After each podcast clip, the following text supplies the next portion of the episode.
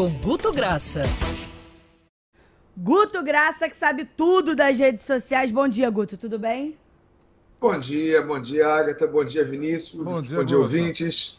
Hoje, é, o... é... Então, a gente vai hoje começar tomando o suquinho Del Valle. vamos ter que falar oh, disso, pelo oh, amor de Deus. É, o, Guto, hoje Inevitável tem... é pelos números. Ah, meu Deus. O que... Vamos lá, falar em números e não vou falar número aqui, não é scout do jogo, não é o placar, não é o resultado que todo mundo já sabe.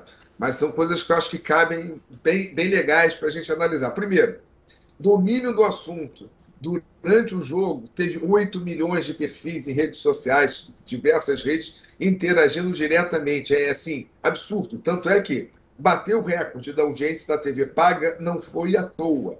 Seguindo com alguns outros números ainda agora, falando de Twitter, onde o Brasil tem 20% de público do Twitter. Então é normal que a gente consiga algumas lideranças, aquela coisa que você vê no hashtag, é natural. O que não é natural é você dominar por quatro horas 35% do volume de assunto no Twitter, que era chegou a ter, durante as 15 principais é, é, hashtags mundiais, você chegou a ter 90% envolvida diretamente com o jogo do Flamengo. Ou seja, amigo, não faltou como fugir do Flamengo de falar hoje, e não é a anatomia de uma derrota, não tem crítica, porque depois a gente já deságua, Agatha que 35% do falado foi o quê?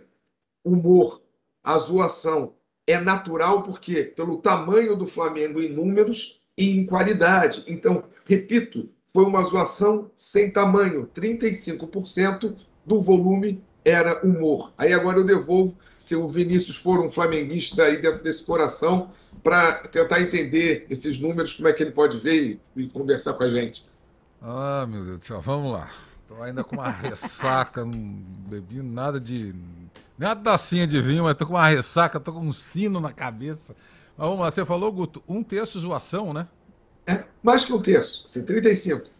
E o assim, é, é um volume que, que a gente vê e conversa. Você nota o volume do Flamengo é tão grande que é, provoca do outro lado aquela é, é inevitável é uma coisa assim, gerará o buzz, gerará o, o, barulho, tudo que envolver o Flamengo, pelo gigantismo dos números dele. dele. Repito, não tem assim, é todo ah, o tem flamenguista. Não.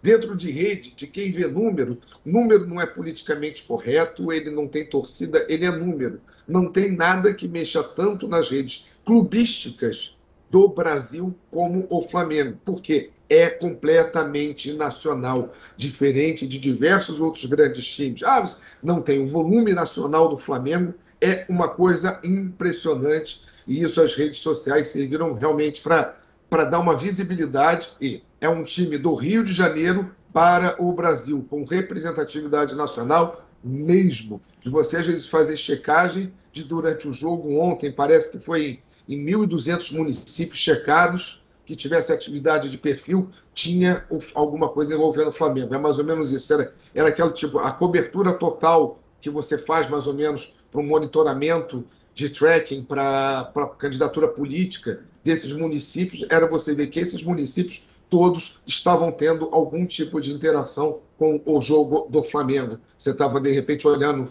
em, é, perto, cidade próxima a Manaus, e o jogo do Flamengo estava sendo destaque no, no, nas redes sociais locais, Vinícius. Ô Zé, tá vendo como é bom a gente ter amigo?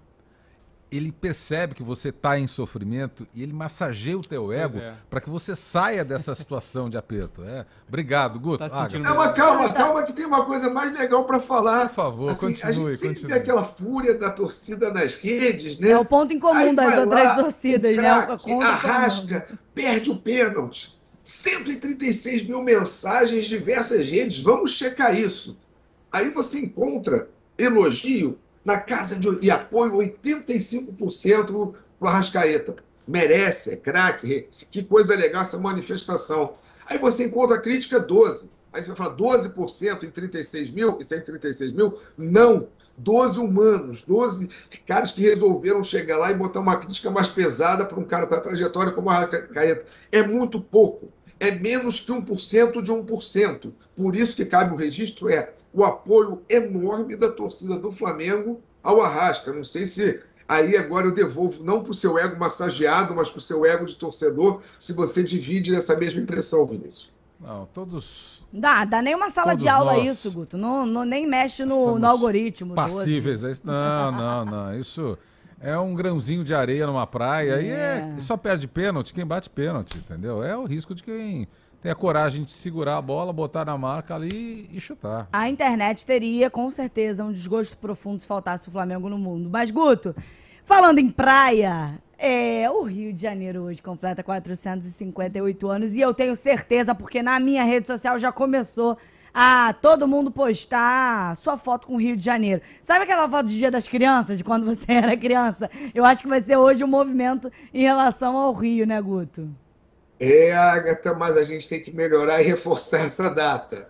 Vamos fazer um rastreio de cinco anos, comparando com o 20 de janeiro o 20 de janeiro, dia do padroeiro, recebe a cidade parabéns em rede social, somatório daquele volume de diversas redes que vai do Pinterest ao Facebook, passando por todos. O volume é 2,8 vezes, é quase três vezes mais receber o parabéns nesse dia 20 de janeiro ao Rio de Janeiro, ou celebração ou postagem semelhante, do que no 1 de março. Então, é quase que uma campanha de, de utilidade pública, sabe assim? É aquela história antiga de botar o aluno é, escrevendo a frase é, 100 vezes no quadro negro, que não mais existe o quadro negro, a lousa lá, assim, no, no giz, porque não tem condição. A gente parece que a, as redes revelam tanta informação para a gente ainda ter esse crescimento de desinformação, que vale o Rio de Janeiro acaba tendo duas datas para receber parabéns e isso a gente não vai conseguir fugir. O volume é tão grande que você tem da ligação da cidade com a data do padroeiro que não haverá, a gente fala brincando que fazer uma campanha, não tem possibilidade da gente desmembrar. Então, Rio de Janeiro fica sendo uma cidade no mundo que tem, além do Réveillon, além do Carnaval, duas datas para comemorar, o 1 de março e o 20 de janeiro do padroeiro, Agatha e Vinícius. É fazendo um pouco o jogo do contente mas são os fatos que a gente começa a ver pelo, pelo volume de tempo para já ter solidificado. Guto, para fechar, uma selfie sua na cidade do Rio de Janeiro para celebrar, onde você tiraria? Tiraria, eu vou lhe dizer, no Jardim Botânico. Ah, porque o Jardim Botânico acho que sintetiza uma união do, do, do Rio, que, que é o pedaço de montanha, que é você talvez sentir presença do Tom Jobim, é talvez dizer um pouco de romantismo de um rio que talvez não mais me pertença, mas não por nostalgia, eu acho que me faz um bem por zona de conforto. Então, tá lá no Jardim Botânico. Memória efetiva. Obrigado, Guto. Até semana Guto, que vem. Valeu, Obrigado. um beijo para você.